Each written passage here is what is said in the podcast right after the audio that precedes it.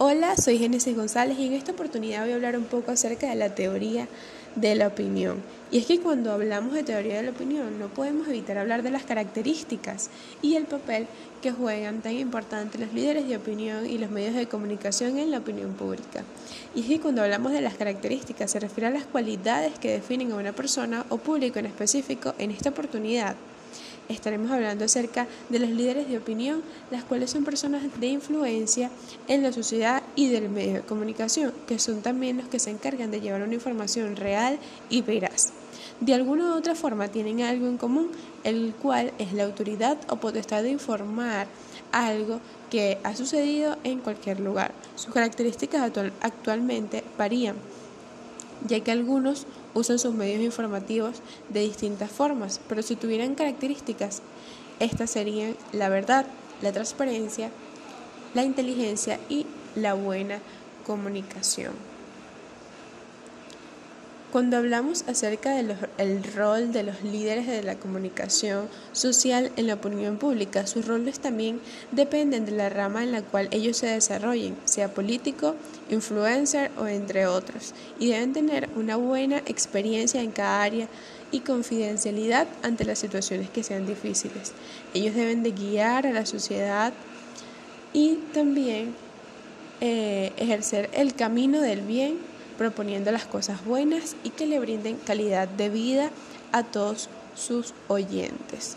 Los niveles de información sobre los asuntos públicos son la participación ciudadana en la gestión pública, que implica un proceso de construcción de la sociedad política y pública, que es un derecho, una responsabilidad y un complemento de los mecanismos tradicionales de representación política.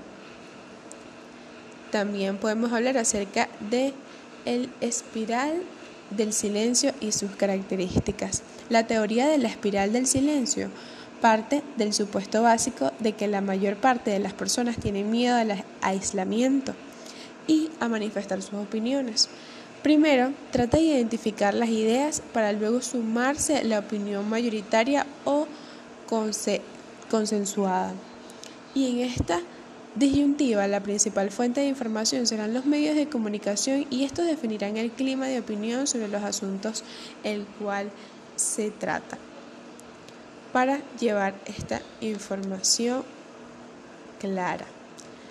También los medios de comunicación como aliados y también para poder a la hora de generar opinión pública positiva.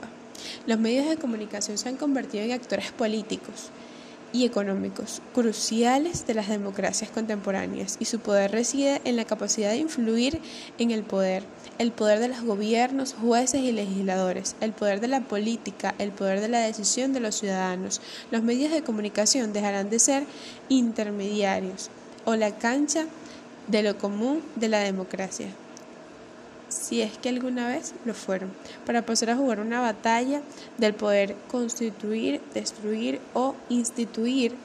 Y esto es así porque en el siglo XX los medios perdieron su transparencia de encarnar la libertad de expresión y muchos de ellos se convirtieron en militantes de un modelo de sociedad capitalismo y financiero y de gobierno, menos de estados de empresas privadas, y su poder reside en la presentación y expresión de los intereses corporativos de grandes aglomeradores empresariales a los que pertenecen. Por eso, más que informar, hacen lobby para sus propios negocios. Más que ejercer activamente la libertad de prensa, definen la libertad de empresa. Y así es como algunos medios de comunicación o algunos escritores definen en cuanto a la comunicación social lo que se basa a la comunicación pública.